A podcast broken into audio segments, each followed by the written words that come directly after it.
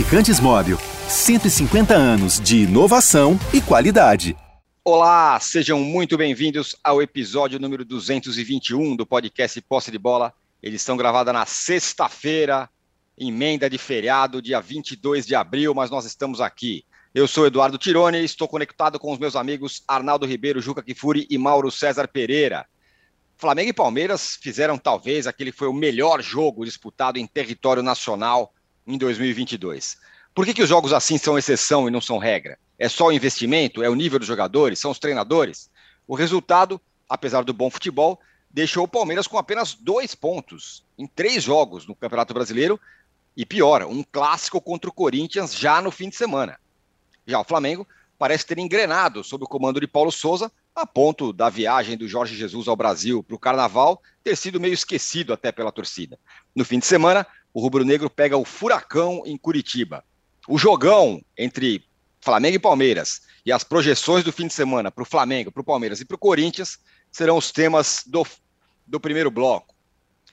No segundo bloco, vamos falar do São Paulo. Um leão em casa e um gatinho manso fora. E tem jogo fora de casa contra o Bragantino no fim de semana. Será que o Rogério Ceni vai finalmente fazer alguma mudança no seu jeito de jogar fora de casa? Vai ser o tema para o nosso segundo bloco. E no terceiro bloco vamos falar do Galo, que do jeito mineirinho vai acumulando pontos e tem uma tabela muito favorável pela frente. E também do Vasco. Jogadores e comissão técnica que foram obrigados a passar por uma situação ridícula, perigosa, vexaminosa, ameaçados por torcedores no embarque para o jogo da Série B. Lamentável. Olha, a gente já tem uma enquete aqui, muito bem bolada, que é a seguinte pergunta, para quem está acompanhando ao vivo no YouTube. Quem termina a rodada do brasileiro na liderança? É o Corinthians? É o Galo? É o Flamengo? Ou será Bragantino, Fluminense ou Santos? Os três estão juntos com quatro pontos ali. E podem ser líder também, líderes também. Então a pergunta é essa: quem vai terminar a rodada na liderança do campeonato?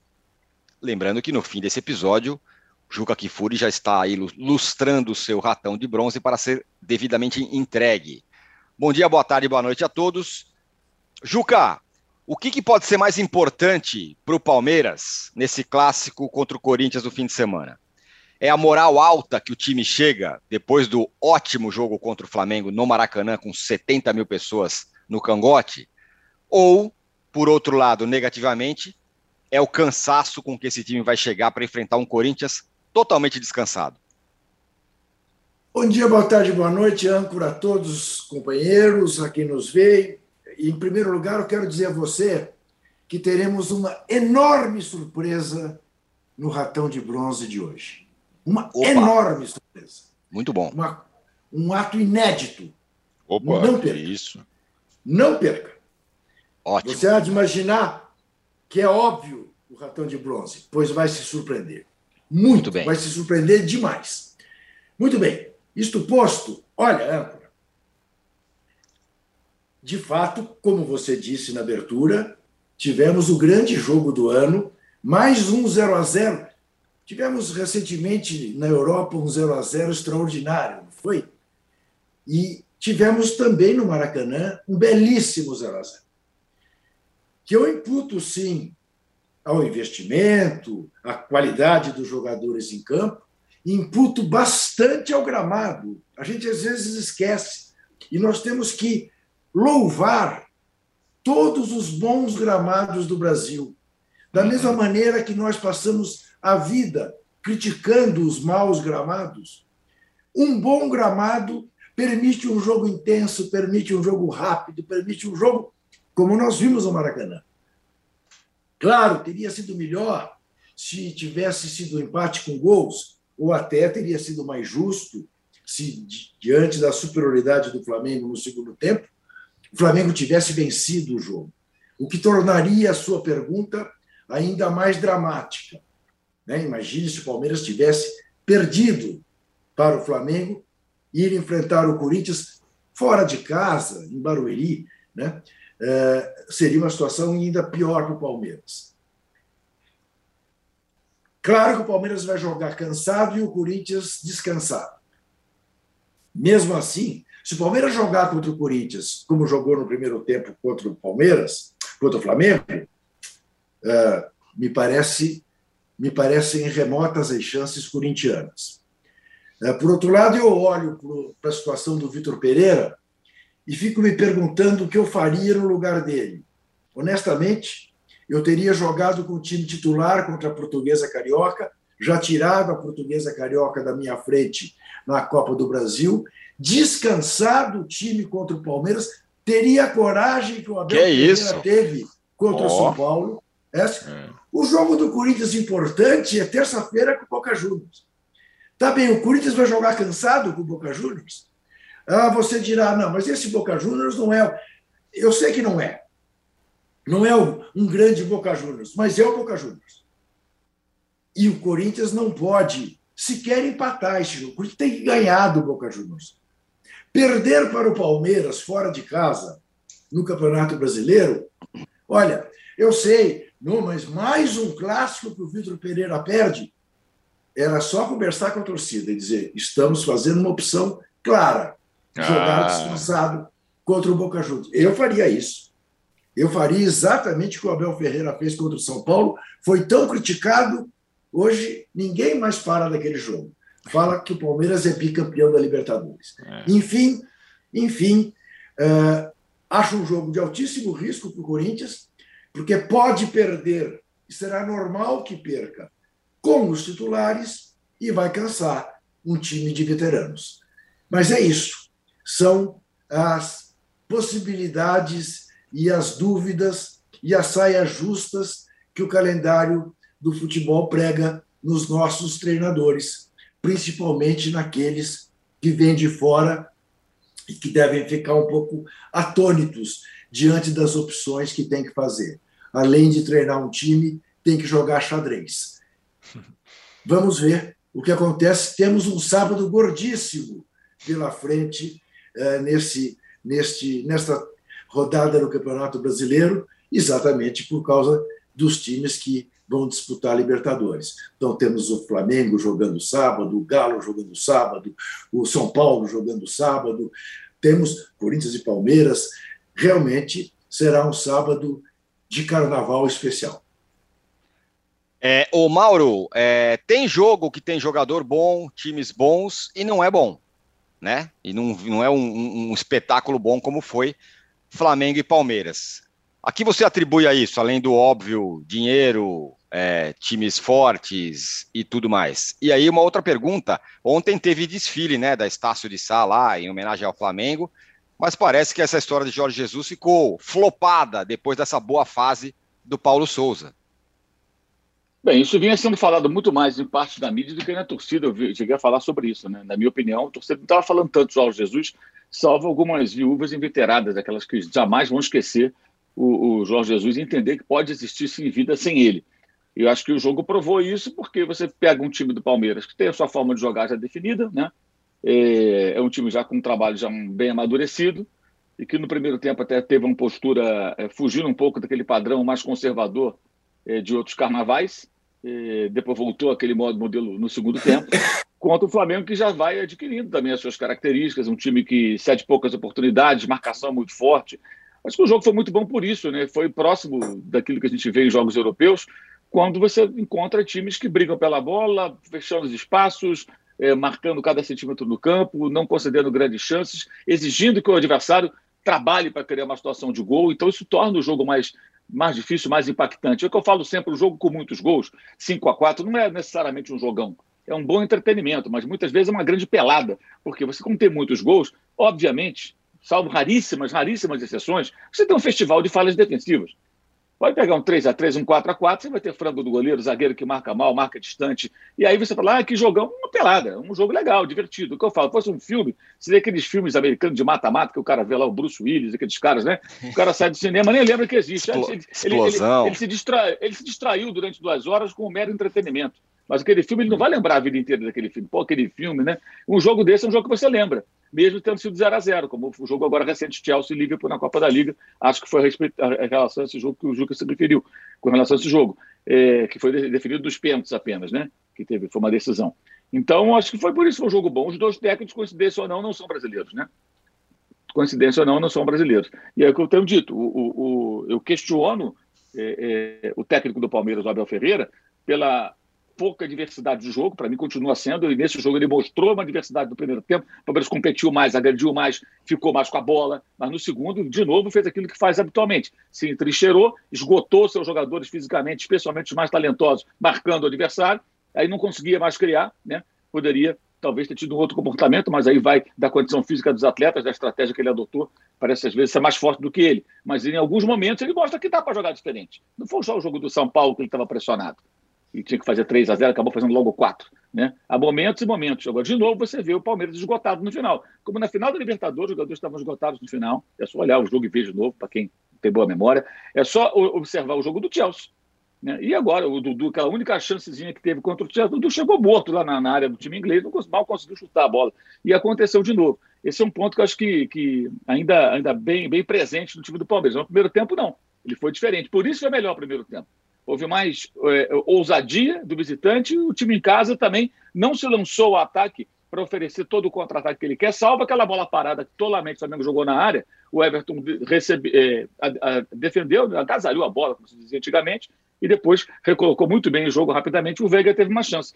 Fora isso, você não viu o Flamengo dando muitas oportunidades de contra-ataque, o Flamengo não marcava no campo do, do, Palmeiras o tempo todo, trazia o Palmeiras para o seu campo em alguns instantes, ou seja, é, teve o cuidado de não oferecer ao Palmeiras o cenário que para ele é o ideal, né? que é uma coisa que, por exemplo, um Domenech faria, né? colocaria o time todo dentro do campo do adversário e, e tome contra-ataque, tome espaço às costas da linha defensiva. Então foi um jogo muito bom, acho que por isso os jogadores entendendo que os técnicos querem, os caras têm uma outra visão de futebol, cada um dentro do seu estilo, né? É, é, é, o Abel e o, e, o, e o, Paulo Souza. Então, um jogo disputado, bem disputado. Sem, agora, com aquela característica que é muito ruim do futebol brasileiro ainda, e aí também técnico estrangeiro também participa disso, que são as faltas táticas. Né? E aí entra a discussão da arbitragem, que eu acho que é muito importante. A arbitragem acho que não foi esse desastre todo. Ah, o Wilton deu 36 faltas. Sim, se fosse o Daronco, que marca mais de 40 nesses jogos, nós chegaríamos pra, perto de 50 faltas, certamente. Ele e outros árbitros, porque eles são adeptos do controlar o jogo, né? que é aquilo que alguns aí defendem. O controlar o jogo significa apitar pela sua conveniência, não pelo espetáculo. Ele tentou fazer o jogo correr, mas algumas faltas são impossíveis de, de, de não marcar, porque são as faltas táticas que não são violentas e acontecem a todo instante no nascedor de cada jogada. Então o time recupera a bola, toma uma falta no seu campo de ataque, no seu campo de, eh, de, eh, de defesa. O time, o time, perdeu a bola, já faz logo uma falta. Um agarrãozinho, um puxãozinho, não é uma falta violenta, não gera cartão, faz-se o rodízio, isso é antigo, isso existiu no jogo, especialmente da parte do Palmeiras, só olhar, 21 faltas do Palmeiras, 15 do Flamengo. Essa diferença está nas faltas táticas, que o Palmeiras faz com muita frequência, especialmente nesses jogos em que ele tenta brecar o jogo do adversário. Isso eu acho que o CNM, que é o novo chefe da arbitragem, deveria é, cuidar. A falta tática é muito complicada para o árbitro tentar fazer um jogo correr mais, porque como é que ele vai marcar? E vai dar cartão por conta de um puxãozinho? Não vai dar, a não ser que haja uma insistência. Então, o rodízio de faltas tem que ser combatido, isso tem que ser observado para que o jogo melhore. E aí entra também o papel de todos nós, jornalistas, torcedores e jogadores e técnicos, que pedem falta toda hora. Você quer um jogo. O Rodrigo Matos escreveu no UOL sobre isso com muita propriedade. Camarada quer um jogo mais corrido. Mas ele reclama da falta, reclama que quer falta toda hora. Aí o Gabigol sai do jogo e reclama que o juiz não foi europeu. Aí o Veiga passa o jogo inteiro pedindo falta, pedindo falta, pedindo falta. Dois dos principais jogadores em campo. Né? Um reclama durante e depois, outro reclama o jogo inteiro. O que, é que eles querem? Vocês querem o quê? Um jogo corrido e querem falta toda hora? Querem falta para vocês, o time de vocês. É isso que interessa. Então isso tem que mudar. O jogador tem que mudar a mentalidade, o técnico tem que mudar a mentalidade, o torcedor e a imprensa. Quantos jogos a gente não vê nas transmissões em que sai uma falta, primeira coisa, fulano já tem cartão. A é. falta nem é para cartão. Fulano já tem cartão, já induzindo que o cara tem que dar cartão. Né? É, é, é difícil, não deu falta, não deu falta, não foi falta, muitas vezes não foi falta. E aí o narrador, o comentarista, não foi falta, o repórter, não foi falta, então a gente teve que ajudar também. É, a arbitragem é péssima, ela é muito ruim, a gente critica sempre, mas não, dá, não vão fazer sozinho essa transformação. A mudança tem que ser é, é, geral, né? Porque é muito fácil você falar que era um jogo de padrão europeu e você reclama de falta toda hora. Você se joga no adversário e aí o camarada vai lá, não dá a falta, você pede falta, esperneia, né? Se bem que tivemos um jogador se atirando sobre o outro, uma falta marcada terça-feira lá no jogo entre Fluminense e Vila Nova. Né? O gol do Fluminense, o primeiro, um pênalti vergonhoso. O William se atira em cima do rapaz e é dado pênalti. Então a gente quer o quê? Aquilo lá? Ou quer um jogo com padrão europeu, com arbitragem que deixa o jogo correr? Aí acho que todo mundo tem que participar, porque realmente o árbitro sozinho, por mais que ele queira fazer, ele não vai conseguir fazer. A falta, pode prestar atenção, falta tática, aquela faltinha que não dá cartão, fazem toda hora, não acontece nada, e o cara é obrigado a marcar. Puxou a camisa do outro, puxou ali o bracinho do outro ali e tal, parou uma jogada e faltinha, parou o jogo. Aí a defesa se, se arma novamente, né? E tudo fica bem. Esse mesmo contra-ataque do Veiga, se o Flamengo consegue fazer a falta tática, a jogada não acontece. Uma jogada de quase gol. É que o Flamengo não conseguiu fazer a falta tática. Se conseguisse, se fosse possível, ia fazer. Ia matar a jogada lá no nascedor. Mas foi o goleiro que defendeu e já lançou lá quase no meio campo. Então a bola já estava muito rapidamente no campo de ataque do Palmeiras. Se não, faria falta tática, que todos eles fazem. Ela é do jogo, eu concordo que ela seja do jogo, mas em doses é, mais parcimoniosas, né? não na quantidade industrial que elas é, é, são feitas no futebol praticado aqui no Brasil. O Mauro, eu, concordo, eu concordo com você em relação à arbitragem. Eu achei que ele fez muito bem em tentar fazer com que o jogo corresse, mas houve duas faltas para o Flamengo. Uma no primeiro tempo no Gabigol e outra no segundo no Everton Ribeiro, perigosas, que ele deixou ele de dar, que aí, que aí eu acho que é um exagero. Porque aí não é deixar correr o jogo. Aí é você Sim. impedir chances claras de gol em nome de deixar correr o jogo. Sim, eu concordo. Acho que por aí. Mas é que tá. Eu acho que esse ajuste ele vai acontecer à medida que, os, que as pessoas aceitem um jogo mais corrido também. O árbitro, sem querer defender, mas já defendendo, ele vai começar a cometer esse tipo de erro. Porque é tanta faltinha que se faz, que se é busca, é que essa foi, essa não foi, essa não foi, e acaba cometendo um erro. Não acho que ele fez uma isso para prejudicar um time, para prejudicar o Flamengo. Mas tem que haver uma colaboração geral sabe? É, não é só do jogador, todo mundo. O técnico à beira do campo fica. No Brasil, gente, o técnico gosta de ficar sempre é, no, no, no, banco de reservas do lado direito para ficar em cima do bandeirinha. Isso é uma cultura nossa. Exatamente. Para encher o saco do bandeirinha, só para isso. Uhum. Aí quando o bandeirinha está longe, ele vai no quarto árbitro. O que, que o quarto árbitro pode fazer? Ele não está pitando nem ele, mas aí escorneta, corneta. E os estrangeiros fazem isso também. Aí não são só os brasileiros, não. Até porque se não tivesse hábito, ele chega aqui e pega rapidinho esse vírus. Rapidinho ele pega esse vírus e passa a fazer essa, esse, esse tipo de comportamento. A reclamação é do jogo, claro, mas a, a, quantidade é muito grande. Eu acho que, assim, não, não vejo como possa mudar realmente se os árbitros forem os únicos, desde que eles queiram, de fato, a fazer essa mudança. E os jogadores, os técnicos, e a imprensa também. A imprensa enche o saco. O que se pede de faltinha é uma farra. Esse negócio de, ah, já tá com o amarelo, isso me irrita profundamente. É demais, Na maioria é. das vezes não é nada, é uma falta normal de jogo. Aí o camarada fica, já tá com o amarelo. Se ele pudesse falar no ouvido do árbitro, estaria induzindo a dar um cartão vermelho. O cara fez uma falta normal muitas vezes, não é para cartão amarelo. Muito chato. Bom ponto esse. É, é, é, é um processo de todo mundo, né, Arnaldo? Alguém está acusando você de ser a favor da falta tática aqui, Arnaldo. É, mas eu quero que você não. fale também do Flamengo que entrou na briga, o Palmeiras que joga bem, mas precisa se recuperar no campeonato. E quero saber como você entende que o Corinthians entra nessa história. Você está com o Juca? Vai com reserva agora para jogar contra os, com os titulares terça? É, o Juca me surpreendeu, não dá para ser assim. Porque Palmeiras e Corinthians, como diria Lima Duarte, é Palmeiras e Corinthians. É, e essa coincidência da tabela é, já prevista, né, o duelo com o Boca é, sucedendo o derby, talvez a conjuntura fosse outra se o Corinthians tivesse é, vencido o Always Red na primeira rodada. Não venceu e aí esse jogo se torna obrigatório. Lembrando que o Boca pode até não ter técnico na terça-feira, viu? Uma crise gigante, o Batalha está ameaçado, de fato está mal, mas é uma questão ali, o Vitor Pereira e todos os técnicos estrangeiros ou brasileiros trabalhando nessa temporada no futebol brasileiro precisam pensar às vezes em dupla de jogos e às vezes em trio de jogos. E no caso ele ele fez isso é, na semana. Optou por um time B, C é, em Londrina e acho que mesmo em relação a Palmeiras e Boca, ele vai fazer escalações diferentes, dependendo, como fez na semana anterior na Libertadores e Brasileiro. Por exemplo, é possível que jogue Roger Guedes contra o Palmeiras e Jô contra o Boca. É, Renato Augusto contra o Boca, Paulinho contra o Palmeiras. E assim, é, fazendo o, o, alguns ajustes, mesclando o time, porque são dois jogos é, muito próximos, né? sábado à noite e terça de noite, e muito fortes, muito grandes, com a seguinte característica, né? O primeiro deles, é, embora não seja no Allianz Parque, é mando do Palmeiras em Barueri, só com torcida do Palmeiras. Então, acho que a estratégia. E acho que aos poucos, mesmo os estrangeiros recém-chegados estão entendendo essa. Não há necessidade de revezamento, porque isso eles já faziam na Europa, nos seus clubes de formação, mas a necessidade de estratégias conjuntas para semanas de jogos, né? É, depois eu chego na falta tática. Em relação a, a semana, a gente comparava as semanas de Corinthians e Palmeiras. A semana do Corinthians seria mais tranquila até o derby e a semana do Palmeiras mais tranquila depois do derby. O Palmeiras vem, como você falou, Tironi, numa toada é, muito forte com os mesmos jogadores repetidas vezes, sendo que o Palmeiras começou a temporada com o Mundial, já jogou Recopa. Então, o Rafael Veiga, o Dudu, o Mauro já falou, são jogadores insubstituíveis hoje no futebol brasileiro. O Gustavo Gomes também é, o Everton também é.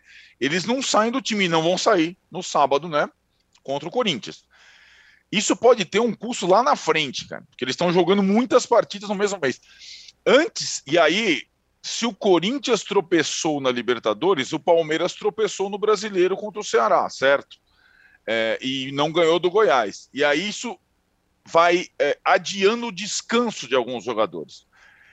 O Palmeiras começou é, o mês de abril pensando em utilizar Rafael Veiga, Dudu, é, Gustavo Gomes, de cinco a seis partidas no mês, máximo. Já vai para oito ou nove não tem planejamento que resista à falta de resultado. Então, vejo a questão física assim muito presente, como você falou, Tironi, nesse desafio. E aí acho que na semana passando o derby, o Palmeiras não tem que levar ninguém para jogar contra o Melec, nenhum titular, sinceramente, já tem seis pontos na Libertadores na viagem. E tem no final de semana o jogo da Copa do Brasil, que foi colocado no, no final de semana contra o Juazeirense no Allianz Parque. Aliás, no Allianz Parque, não, em Barueri ainda mas aqui em São Paulo também talvez possa descansar os principais titulares durante uma semana. O Palmeiras precisa de um respiro, mas só vai poder respirar depois do derby. Derby não dá para fazer grandes projeções é, ou grandes é, grandes preservações. Em relação ao Flamengo, eu vejo como o Mauro. É, o, o Flamengo também nesse revezamento, para mim, depois de jogar sucessivamente com um time titular salvo algum ajuste, né? E só uh, a, a semana do Paulo Sula foi tão boa, vitória contra o São Paulo, empate contra o Palmeiras, que quem foi lá pro, pro camarote da Estácio de Sá foi ele, né? Com o lado do Marcos Braz, tava lá desfilando, bonitão, foi aplaudido. Até a questão do goleiro, goleiro de Copas, goleiro do Brasileirão, deu certo. O Hugo fez boa partida contra o Palmeiras, pegou uma bola na gaveta do Danilo lá, né? Ninguém discutiu o Santos. Só que esse time jogou muitas vezes junto com essa mesma escalação. Então, contra o Atlético Paranaense, vai ter que ter um respiro, não tem como. Ele vai ter que dar uma mesclada. É assim, o Juca falou em jogo de xadrez, acho que é mais ou menos essa analogia. Os técnicos, além de é, treinarem, ou não é nem treinarem, porque são poucos dias de treino durante a semana, eles têm que escolher as melhores opções para cada partida, descansando os jogadores, revezando, utilizando bastante os outros reservas, outros jogadores, para ter sucesso. Sobre a arbitragem, eu estou completamente com o Mauro, com o Rodrigo Matos. Eu acho que a questão se o Gabigol quer é, árbitros europeus, a gente quer jogadores e técnicos com comportamento europeu também.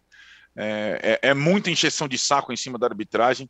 É, e não é só, o Mauro falou, os, os técnicos estrangeiros que vêm para cá rapidamente adquirem esse hábito. O Abel Ferreira é explícito, é, a comissão técnica dele é cartão amarelo todo jogo, Gabigol é cartão amarelo todo jogo, Felipe Melo é cartão amarelo todo jogo, Fred é cartão amarelo todo jogo, e assim vai, né? É, e, e, acho que é, a arbitragem que virou, por nossa culpa, e a meia culpa da imprensa, por nossa culpa, o ponto central das transmissões de futebol, só se vê jogo no Brasil, desde, a, desde a, do tiratema do Arnaldo César Coelho, meu xará lá atrás, só se vê jogo de futebol no Brasil via arbitragem por nossa culpa, eu sempre falo isso, por nossa culpa, é, ela, ela para sair do centro das atenções, para deixar os jogadores decidirem, os técnicos decidirem, eles precisam ajudar um pouquinho, eles precisam ajudar bastante. E aí não é arbitragem, antijogo, o, o Juca falou, citou é, gramados bons, tal, não sei o que lá, homenagem a Tele Santana na semana, né? É, é, 21 de abril fez aniversário a morte de Tele Santana, que era o que preservava gramados bons e condenava antijogo. Antijogo no Brasil não é arbitragem que faz, é técnico, jogador, cera, é, simulação de atendimento no goleiro, tudo isso é de responsabilidade das comissões técnicas e dos jogadores, não é da arbitragem. Né? Então, quando é, é, a coisa mais fácil no Brasil é criticar a comissão de arbitragem e os árbitros. São fracos mesmo. Agora, o meia-culpa ninguém faz. Né? Então, se a gente fizer o meia-culpa aqui da imprensa, porque a gente determinou esse modo de ver futebol no Brasil, árbitros e jogadores têm que fazer a deles. Não sou a favor da falta tática, não. Sou a favor de é, desarme, sobretudo. Gosto muito de desarme. Time que não desarma não ganha futebol, não ganha jogo de futebol hoje em dia. E sou a favor de é, árbitro deixar o jogo correr é, e deixar jogador decidir em campo, não interferir, mínima interferência do VAR, mínima interferência do árbitro. Para mim sempre foi assim e sempre será. Ó, nossa enquete está a seguinte: a pergunta é: quem termina a rodada do brasileiro na liderança? Corinthians, 21%, que é o atual líder. Galo, 47%, 48% agora. Flamengo, 25%. Bragantino, Flu ou Santos, 6%. É, ô, Juca, aqui o, o João Miguel tá falando tabela do Galo. Se fosse o Galo com jogo a mais, falariam que era para abrir vantagem. Mas a tabela do Galo é boa nesse começo e bom para o Galo, né? Porque com o time forte que tem, pode chegar lá. O, o cara é atleticano, tá reclamando da tabela? não, acho que não. Sacanagem, tá, né? tá, falando que. O atleticano tem que agradecer a tabela. A tabela é ótima para o Atlético. É isso. Mas a vitimização doentia pode levar a tudo. Por isso que eu estou perguntando. Se eu entendi é mal. Eu, mas... eu acho também, a tabela é ótima para o Galo. E sorte do Galo, né, Juca? Porque ele pode. Né, a hora que tá todo mundo se engalfinhando aí, Corinthians, Palmeiras, Flamengo, com um monte de jogo tal, o Galo tem um caminho que pode ser bom. Pode chegar ali na sétima, oitava rodada, com um monte de ponto na frente, com o time forte que tem, pode é, ser difícil de, de, começar a correr atrás. Sobretudo o Palmeiras, que tem só dois pontos. É, eu até já respondi a nossa enquete e, para mim, o Galo termina a rodada já na liderança sozinho. E acho isso mesmo. Tem um baita time, tem uma tabela favorável, tem vencido seus jogos sem precisar de grandes esforços, atropelou o Brasiliense em 20 minutos uh, no Mineirão pela Copa do Brasil. Está absolutamente um galo cantando, mas cantando de galo. Uh, e, tem, e tem isso, quer dizer, é inegável que, por fortuna, tem uma tabela que lhe permite essa, esta folga. E isto significa ganhar confiança até para os momentos em que a tabela ficar uh, mais complicada. Jogar com menos ansiedade, porque com uma gordura acumulada, sem crise, tá com o vento a favor. O Clube Atlético Mineiro para buscar o bicampeonato seguido, o tricampeonato brasileiro. O Galo é candidato a tudo que está disputando nesta temporada, a tudo. Ano passado quase ganhou tudo. Sempre vamos lembrar. Foi eliminado pelo Palmeiras, invicto na Libertadores, pelo gol fora, que não existe mais, e depois de ter perdido um pênalti no, na Casa Verde. O Hulk ter perdido um pênalti que teria mudado a história daquela decisão. Olha, é o seguinte, a, a conta é a seguinte, Juca, só para te informar. Nossa enquete aqui é um sucesso, já tem mais de 2.500 votos. Sim. E eu vou dar mais, eu vou dar mais uma parcial aqui, para quem está acompanhando Sim. no YouTube ao vivo. E, quem e termina a rodada do brasileiro na liderança? Corinthians, é. 21%. Galo, 47%, que parece que é o que todo mundo está achando aqui. Sim. Flamengo, 25%. Bragantino, Fluminense ou Santos, 6%. 2.600 votos, para ser mais exatos. Em contrapartida, 1.500 likes. Quer dizer, é isso que não Ou pode. seja, o trabalho dizer, é o mesmo. Para você votar não. e para você dar like é um, um clique. É. O seu problema, sabe qual é? Ah. É que você fica falando da enquete toda hora e fala e não fala de like. like. É, isso. Me obriga a ficar aqui pensando em sete instrumentos: like, ratão de bronze, é muita, muita tarefa para mim. O Mauro e o Arnaldo, você só pede opinião. Eu tenho que me desdobrar aqui. É um, é um exagero. Mas, no dia do Ratão, de é muita coisa. Alegrem o âncora. Não Vamos chegar em 2.600 likes, pelo menos, 2.700 votos já. Gente, Vamos... deixa eu explicar para vocês. Quando o número de likes é o bastante, é suficiente, o âncora fica feliz, Isso. ele reduz a ida dele à terapia para três vezes por semana. Exatamente. Quando é fraco, ele vai todos os dias, às vezes duas vezes no mesmo dia. Exatamente, Porque eu sou pro... problemático. Ele fica com complexo de rejeição. Exatamente. Né? Falando em complexo de rejeição, Arnaldo, antes de fechar esse bloco, uma pergunta para você aqui do Gustavo Henrique. Uma pergunta não, uma provocação, na verdade. Ele fala o seguinte: o Arnaldo vai refazer a besteira que falou sobre Botafogo? Ainda está em tempo para deixar de passar vergonha. Grande comentarista. Piada, né? Diz ele. Que isso? Não, não, eu não refaço nada. É, se a pessoa só lê. Essa questão de você pegar uma manchete pinçada aqui pelos nossos companheiros, espalhar em grupo de WhatsApp, nosso modus operandi, e depois ficar viralizando. O que eu falei, e é pro bem do Botafogo, e foi não só eu falei, o Textor falou que o Botafogo joga esse campeonato brasileiro para não ser rebaixado. Foi isso que eu falei. E eu repito, o Botafogo joga esse campeonato brasileiro para não ser rebaixado. E que um time do dia para a noite não pode ser formado como um fantasy no futebol. E o Botafogo está formando um time durante o Campeonato Brasileiro. Chega o técnico no meio, chega um monte de jogador no meio. O Botafogo estreou mal contra o Corinthians, muito porque jogou como se tivesse atuando na estreia para ganhar o campeonato e não para competir no campeonato. Fez bem diferente contra o Ceará, fechou a casinha e ganhou. Fez bem diferente contra um adversário muito frágil na Copa do Brasil e ganhou.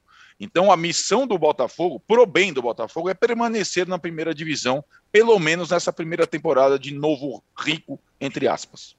Certo? Muito, muito bem, tá explicado. E o Milton Gouveia falou, falou aqui que o Arnaldo deve ter sido maestro em, em vidas passadas, porque ele, ele, é, ele mexe, ele, ele mexe é muito os braços no, ele é na, hora de, é na hora de falar. Agora eu entendi, foi o Bruno Henrique que fez a crítica ao Arnaldo, não que o Arnaldo tivesse feito uma crítica ao Bruno Henrique. E como é assim? Bruno Henrique?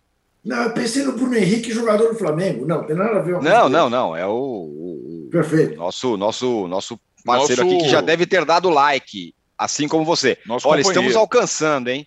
Estamos aí Sim. com 2,2 mil likes e 3 mil votos. É, vamos então tá passar. longe ainda. Estamos tá mais longe. likes do que votos, mas vamos embora. É, vamos nessa. É, isso, Fechamos isso. aqui o primeiro bloco do posse de bola número 221.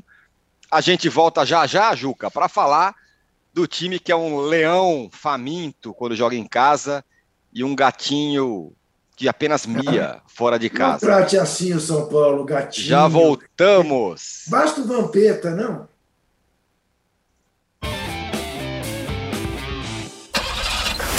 Há mais de 150 anos, os lubrificantes Móbil acompanham a evolução dos motores, trazendo tecnologia e inovação para veículos de todo o mundo. Uma tradição que se renova a cada dia, garantindo a liderança no desenvolvimento de produtos de alta performance. Conheça a tecnologia móvel para o seu motor durar mais. Se tem movimento, tem móvel.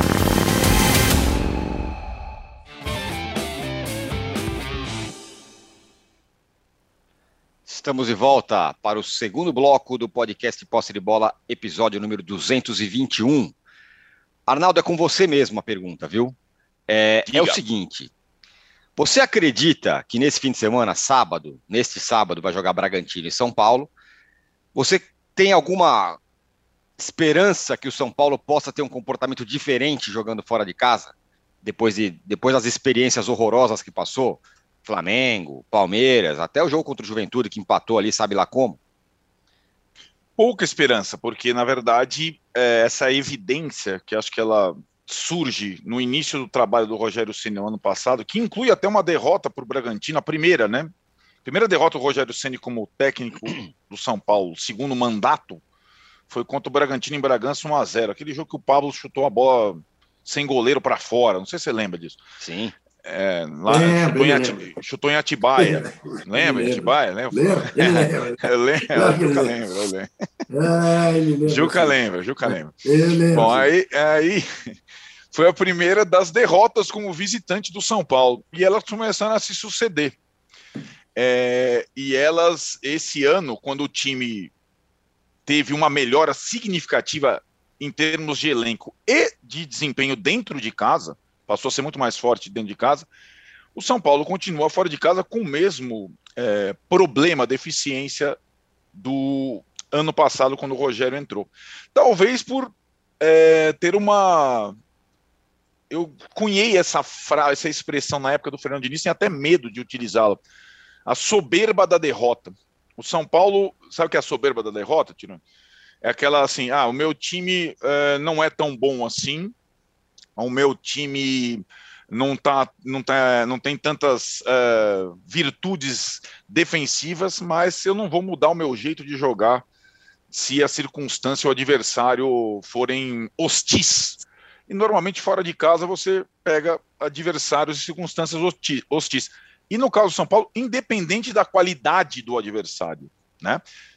E aí eu acho que a grande armadilha foi algumas pessoas acharem que as derrotas, na minha opinião, vexatórias para Palmeiras, sobretudo, e Flamengo, tenham sido só porque Palmeiras e Flamengo sejam dois dos melhores times do futebol brasileiro. Não foi só por conta disso. Porque o São Paulo perde para Bahia, para Grêmio, que foram rebaixados, para Bragantino duas vezes, e, e, empata, sabe-se lá como contra o Juventude, talvez a pior apresentação do São Paulo em 2022, porque o São Paulo não tem uma estratégia para jogar fora de casa. E aí independe dos jogadores, independe. Independe de você fazer rodízio, ah, tal, porque o sistema de jogo é exatamente o mesmo. E aí tem uma questão que a gente sempre fala assim: eu é, conheço o Rogério há muito tempo, o Rogério não é burro. Agora o Rogério é teimoso. O Rogério não ouve ninguém. O Rogério é completamente. E, e, a, e a gente tem falado isso. em todas as. Enquanto São Paulo for jogar fora de casa e os postes de bola sucederem os jogos fora de casa do São Paulo, é mais ou menos o mesmo discurso. Independentemente da escalação. Cabe ao Rogério, a responsabilidade é do Rogério Ceni arrumar essa situação, essa pecha de visitante frágil, ou gatinho, como você falou, qualquer coisa inofensiva. Para mim é ratinho, porque. De bronze. Ratinho de bronze. É um dos piores visitantes do futebol brasileiro. Né? E isso, quem é, tem é, a varinha de condão para mudar é o treinador, é o comandante. Né? Então, eu acho que ele vai ter outra oportunidade contra o Bragantino, de quem ele já perdeu duas vezes em Bragança Paulista. Depois ele vai jogar fora de novo contra o Wilson pela pela Sul-Americana. O jogo em casa vai ser contra o Santos, um clássico no Morumbi, numa segunda-feira à noite, depois de novo fora contra o Fortaleza. Então, esse mês de abril, início de maio, é só jogo fora de casa, praticamente. E se o São Paulo continuar sendo fora de casa esse lixo, ele vai perder ou empatar. Empatar é, empatar é naquela coisa. O São Paulo fora de casa é um lixo. Né? Meu Deus. Se tornou um lixo. Então, Meu cabe Deus. Ao... Olá, o, o Tirone igual o Juca gosta também, tá animado na sexta-feira. Não, eu fico, eu fico, eu fico perplexo. Sabe por que eu fico perplexo? Porque se eu escrever ou disser que um time é um lixo, eu acho que o mundo cai sobre mim. Puta, é verdade. Não. Não, porque assim, a, as palavras saem, estão todo o contexto aqui. O São Paulo fora de casa é um lixo e é. Os números estão ali, tá, tá aqui, ó. Tá aqui, eu não posso nem falar. Foram seis vitórias fora de casa. O que eu quero lhe dizer, senhor Arnaldo Ribeiro. Seis meses, Juca. Senhor Arnaldo Sendo Ribeiro, que só duas eu... contra times de Série senhor A. Arnaldo, senhor Arnaldo Ribeiro, o que eu quero lhe dizer, e você vai entender perfeitamente o que eu vou lhe dizer, sem que eu precise explicar, é que você pode dizer que o São Paulo fora de casa é um lixo. Lugar de fala? Eu não posso. Eu não posso. Ah. Nem o Mauro. Você entendeu? Ah, entendi. É, é, o tal do lugar isso. de fala, é isso? exatamente. Ah, é isso, Agora, olha essa, fra essa frase aqui, essa mensagem do Flávio Bersotti. Ele fala: Vocês já pararam para pensar que o Ceni, assim como o Diniz, não sabe fazer nada diferente?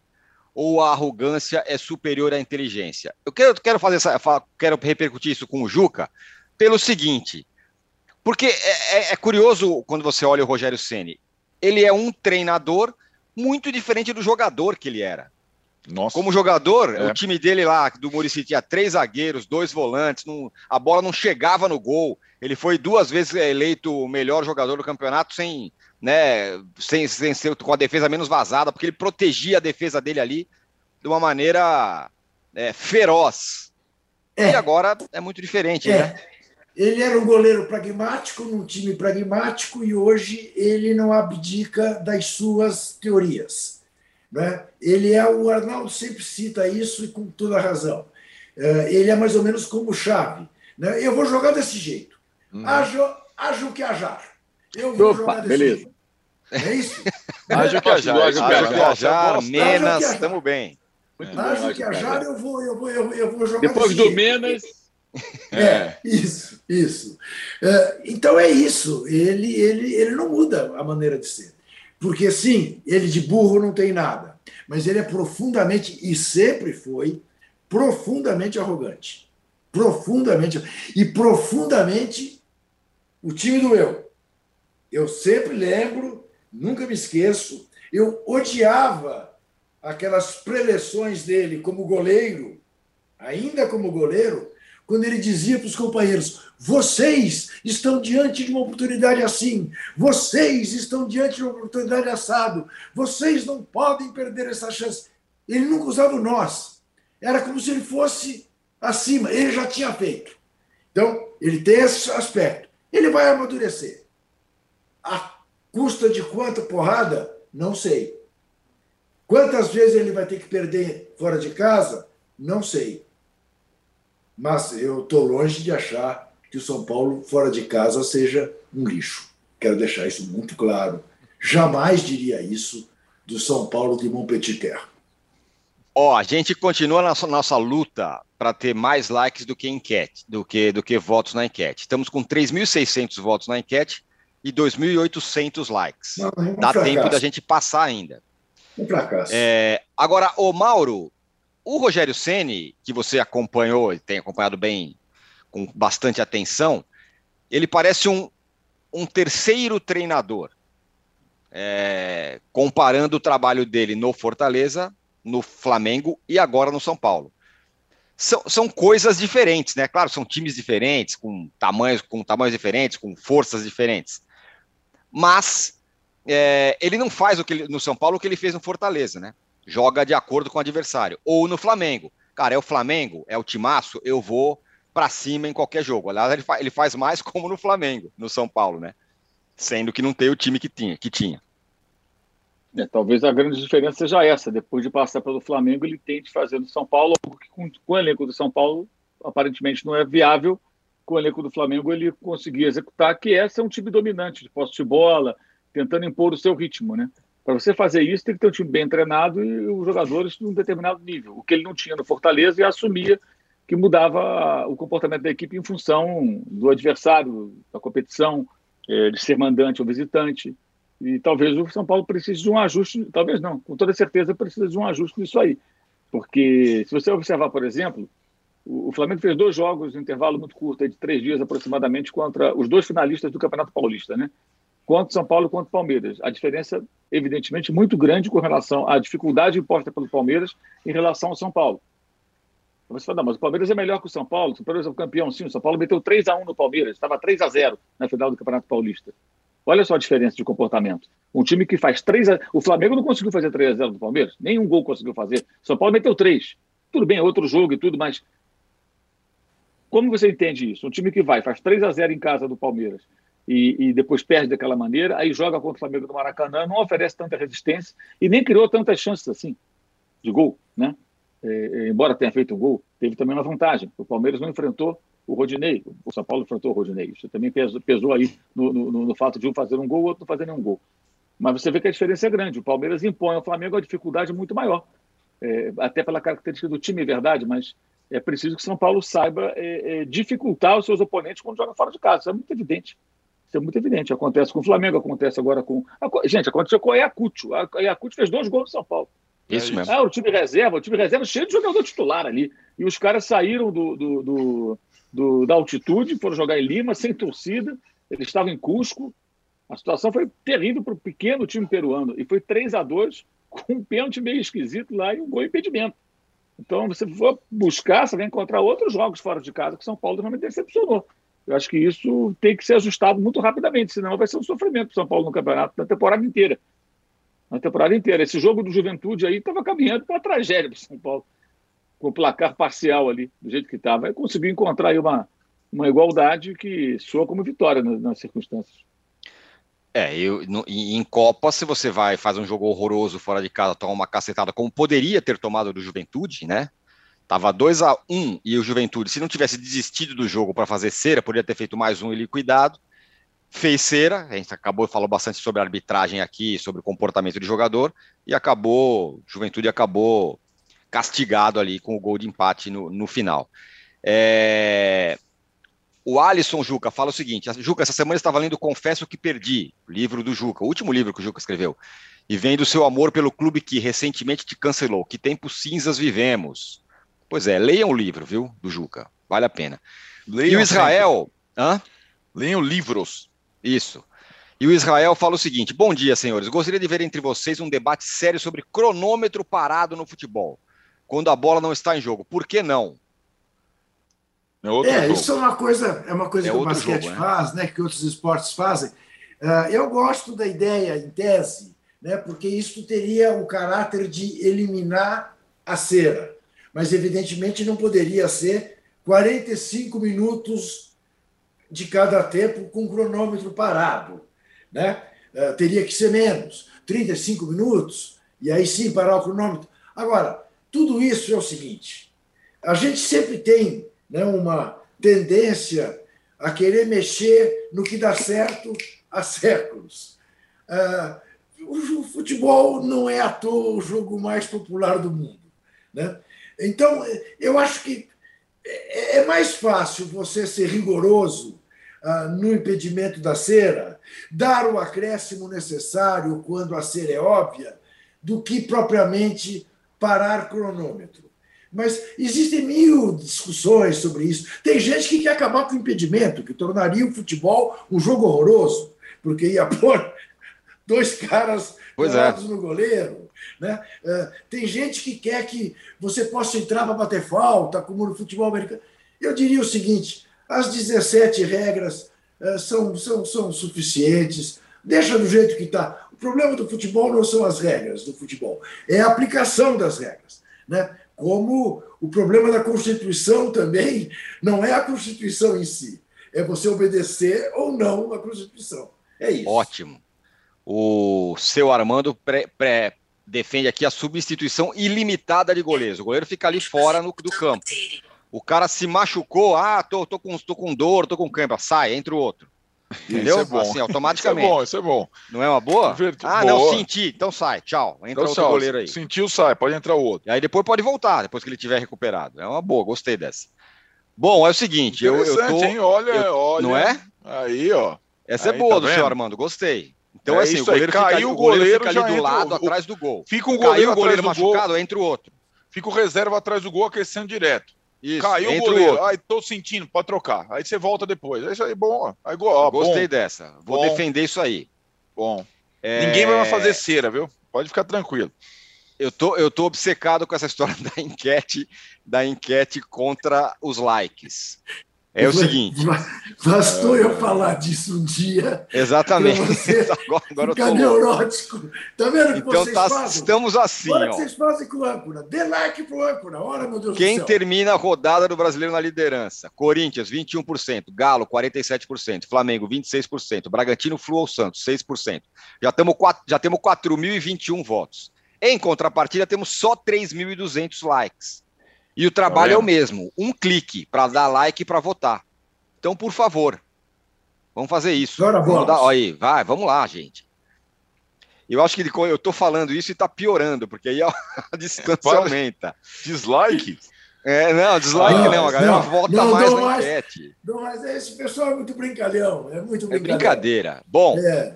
fechamos aqui o segundo bloco do podcast Posse de Bola número 221.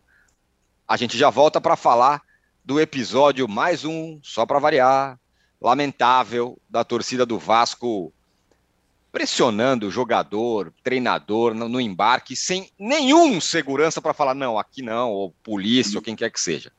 Já e voltamos. o surpreendente ratão de bronze. E o surpreendente Opa, ratão de bronze, claro. Isso. Já voltamos.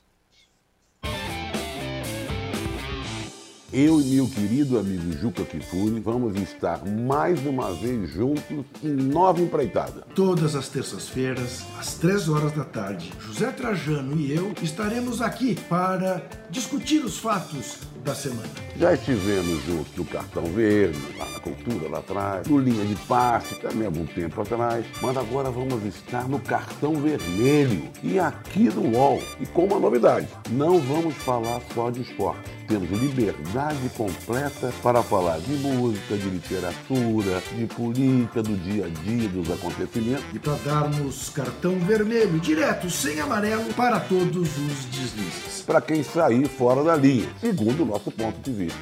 Toda terça-feira, 3 horas da tarde, no canal UOL e nas principais plataformas de podcast.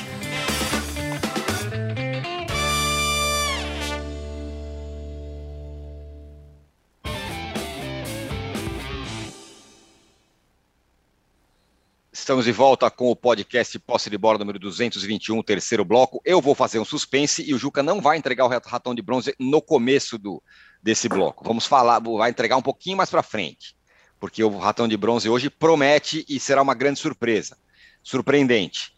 É, agora, o Vasco embarcou para o seu jogo da Série B e foi lá surpreendido por uma galera da, da, da, das organizadas do Vasco que foram lá e pressionaram o Zé Ricardo. As imagens que rodaram aí pela internet, em grupos de WhatsApp, são, são humilhantes, são ridículas, de, de uns brutamontes lá, é. É, a, pressionando o cara com coisas do tipo: você tem que jogar bem, você tem que melhorar, que é Vasco e tal. E o Zé Ricardo, o Nenê, esses caras têm que ouvir, são obrigados a ouvir esses caras falando com eles no embarque do, do, do, do, do Vasco no, no aeroporto.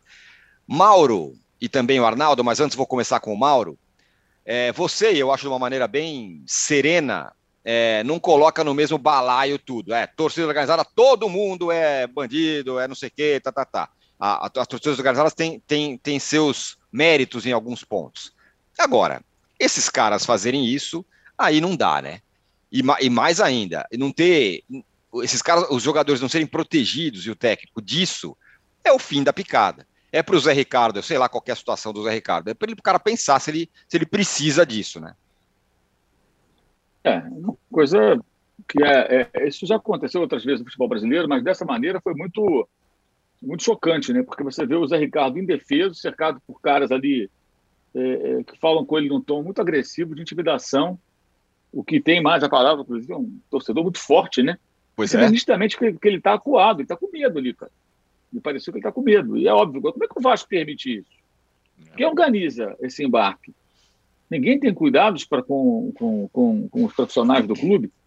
Ah, mas não estamos, não estamos gostando do trabalho. Eu também acho que o trabalho do Ricardo não é bom. Mas isso não daria a mim ou a qualquer um de nós o direito de ir lá cobrá-lo daquela maneira. O torcedor pode fazer. Vai no, no aeroporto, no estádio de preferência, no aeroporto não, né? Faz uma, uma, uma manifestação lá de fora, lá dentro do estádio, leva uma faixa, critica, pede fora o técnico, o direito que o cara tem de falar, não quero você mais aqui no meu clube. Ok. Mas isso é intimidação, isso é um tom de ameaça.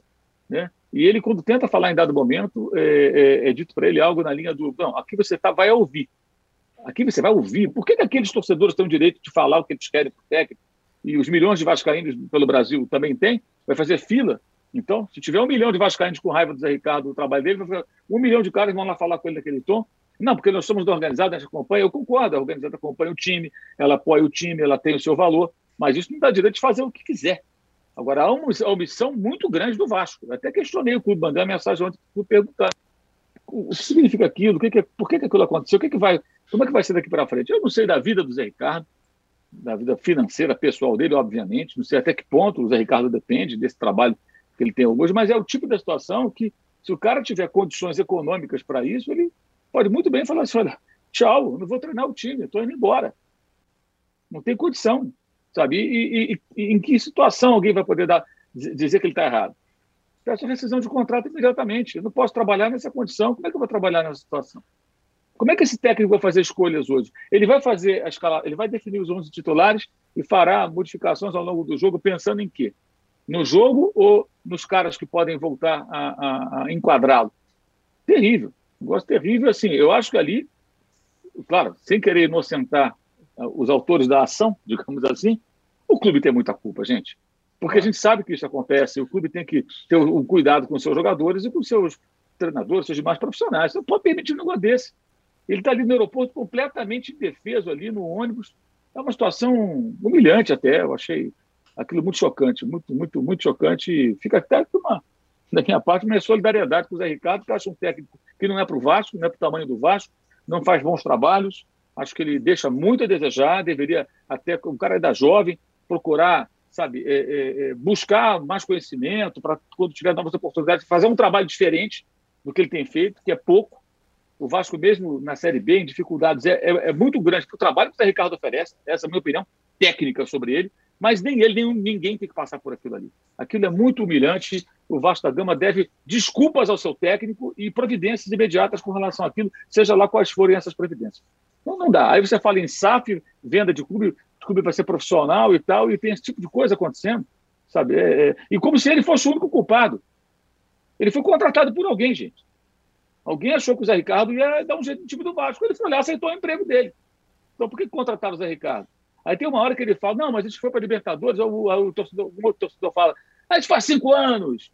Como que diz, poxa, tudo que você diz, cara, não, não, não, adianta nada. Você aqui só vai ouvir. E realmente, e ele com as mãos assim, ó, meio quase pedindo desculpa. Cara, que cena. Aquela cena foi de embrulhar o estômago, cara, porra. E os torcedores perdem a razão, como sempre acontece. O torcedor que faz isso, ele, ele ajuda a, a, engrossar o discurso de marginalização integral das organizadas. Uhum. E como em todos os setores da sociedade, tem as pessoas de comportamento dito marginal, claro que tem.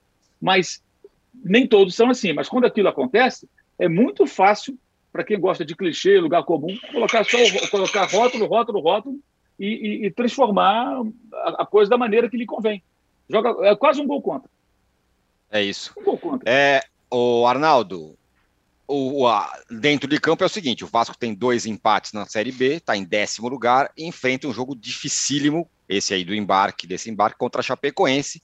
Precisa de alguma forma reagir. Mas agora, como é que os caras embarcam pressionados desse jeito, né? É aquela história, né? Se ganhar, capaz de falar, tá vendo? Adiantou, a gente foi lá e prensou os caras, os caras ganharam. Como se fosse simples assim, né?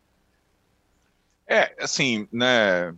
Num, a gente é tão bizarro que se sucede, né, em, em, vários clubes do país essa situação, quase todas essas situações com conivência da direção dos clubes, por isso que o Mauro fala, com ou, é, digamos, irresponsabilidade, ou pacto mesmo com esses caras, porque a gente vê, antes de embarque, às vezes jogador tomar safanão mesmo, é, subir em cima do carro do cara, dedo na cara. Essa foi uma, essa foi uma das situações em que a violência ela estava na cena da não na agressão, não na, no encontrão, mas na humilhação, né? Por isso que o Mauro acho que fala que a cena é tão chocante. O Nenê que é ainda mais extrovertido, ele ainda consegue falar algumas coisas. O Zé Ricardo nem consegue. Quando ele tenta falar alguma coisa, o, os caras falam porque a cena oficial vai ouvir. E assim, é, Tironi, eu não sei, eu acho que o, nessa situação é, ali, especificamente nesse local, o embarque é, do, no aeroporto do Rio de Janeiro para jogos, é, ele se tornou um ponto, um ponto fixo.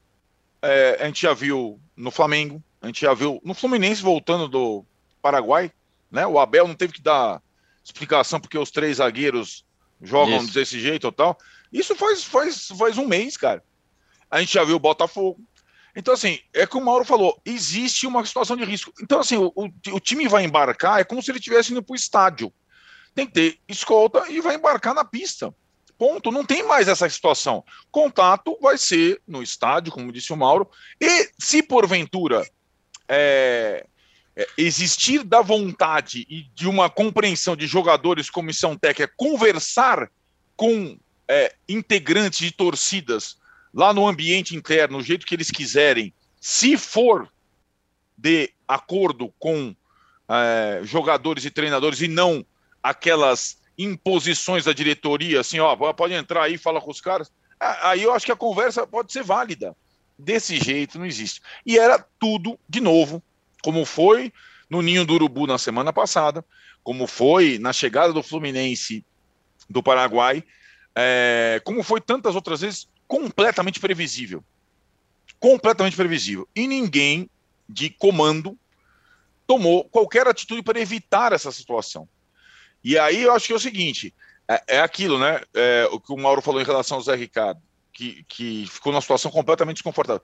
Se ele quiser é, ir embora, se tiver multa contratual, e, e tem mil, mil situações e justificativas jurídicas de ele sair processar o Vasco da Gama por, por simplesmente pela, pelo clube instituição lavar as mãos e deixá-los naquela situação. Né?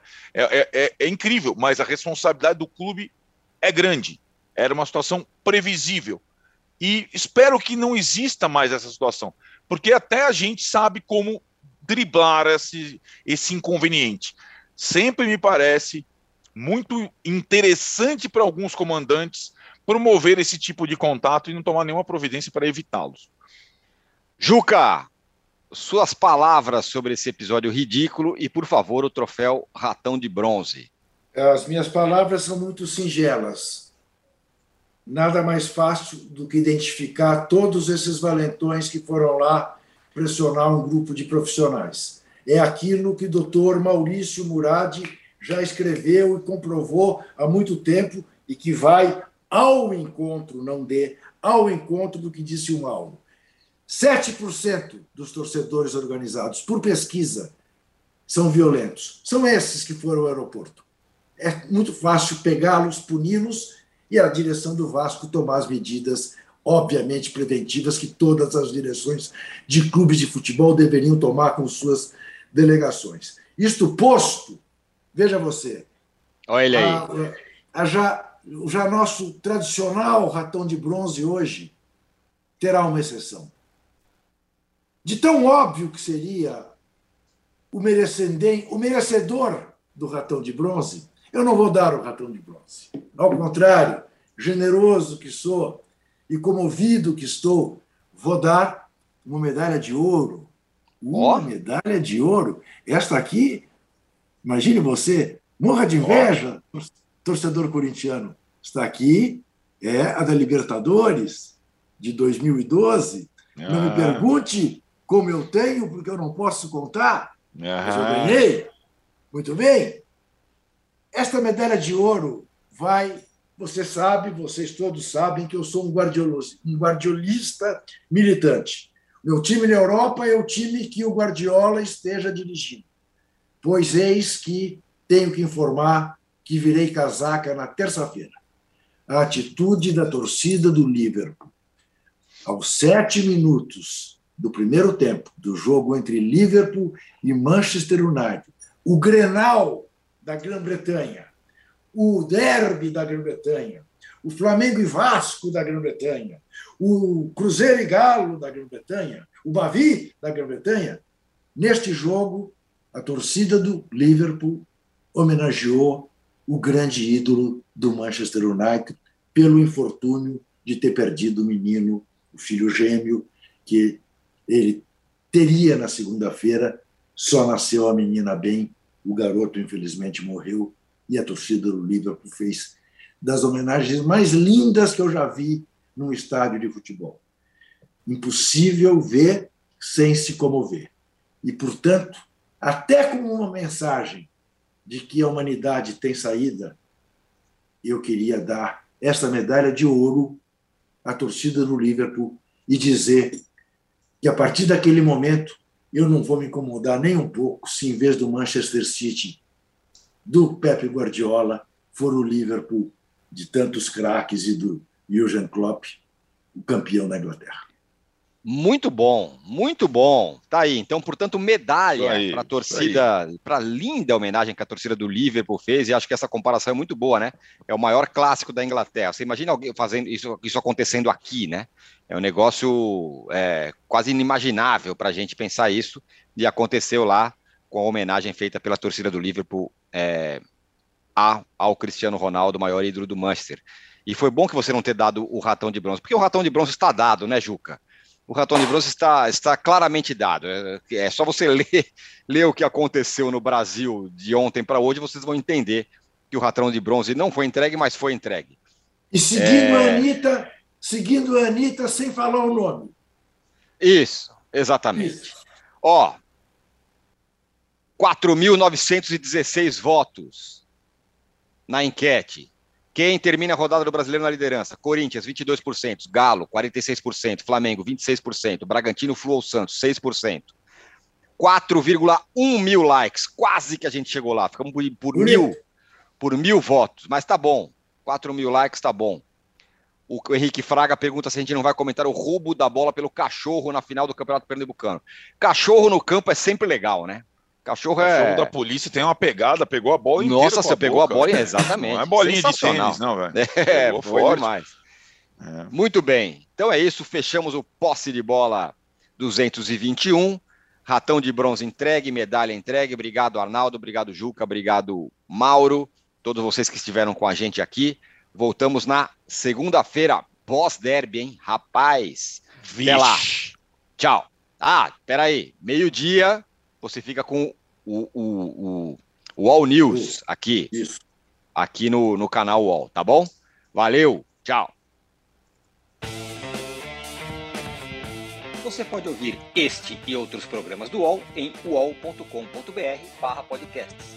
Posse de bola tem pauta e edição de Arnaldo Ribeiro e Eduardo Tironi. Produção de Rubens Lisboa. Operação de ao vivo de Fernando Moretti e Paulo Camilo. Coordenação de Fabrício Venâncio e Juliana Carpanês. Os gerentes de conteúdo são Antônio Morei e Vinícius Mesquita. E o diretor de conteúdo é Murilo Garavello.